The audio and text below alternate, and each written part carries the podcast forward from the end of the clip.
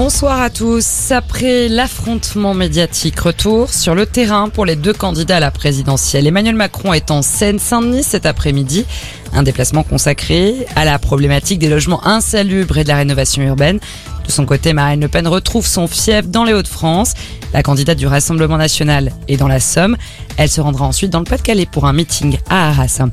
Et inévitablement, au lendemain du grand débat, les deux candidats n'ont pas manqué de commenter leurs performances respectives. Pour Marine Le Pen, son adversaire a été égal à lui-même, arrogant et méprisant, dit-elle.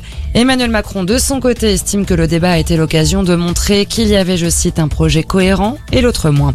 Et la soirée présidentielle se prépare déjà d'après plusieurs médias. Emmanuel Macron prévoirait de réunir ses troupes dimanche soir au Champ de Mars. Il aurait obtenu l'accord de la mairie de Paris. Pas d'informations pour le moment sur ce qui est prévu du côté de Marine Le Pen. L'Ukraine réclame d'urgence un couloir pour évacuer les civils piégés dans l'usine Azovstal à Mariupol.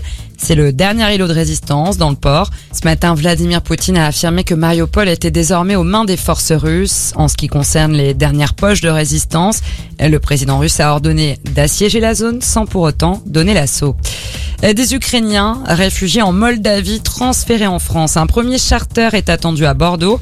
Il serait 74 à bord. Paris s'est engagé à aider la Moldavie, un pays limitrophe de l'Ukraine qui fait face depuis plusieurs semaines à un afflux massif de réfugiés.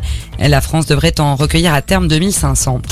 Et le vélo est la quatrième étape du Tour des Alpes. Thibaut Pinot est passé tout près de la victoire, échappé à 10 km de l'arrivée. Le Français a été rejoint et dépassé par le Colombien Lopez qui s'est imposé. L'Espagnol Peyo Bilbao reste leader du classement général avec deux secondes d'avance sur Romain Bardet. Voilà pour votre point sur l'actu. On vous accompagne toute la journée.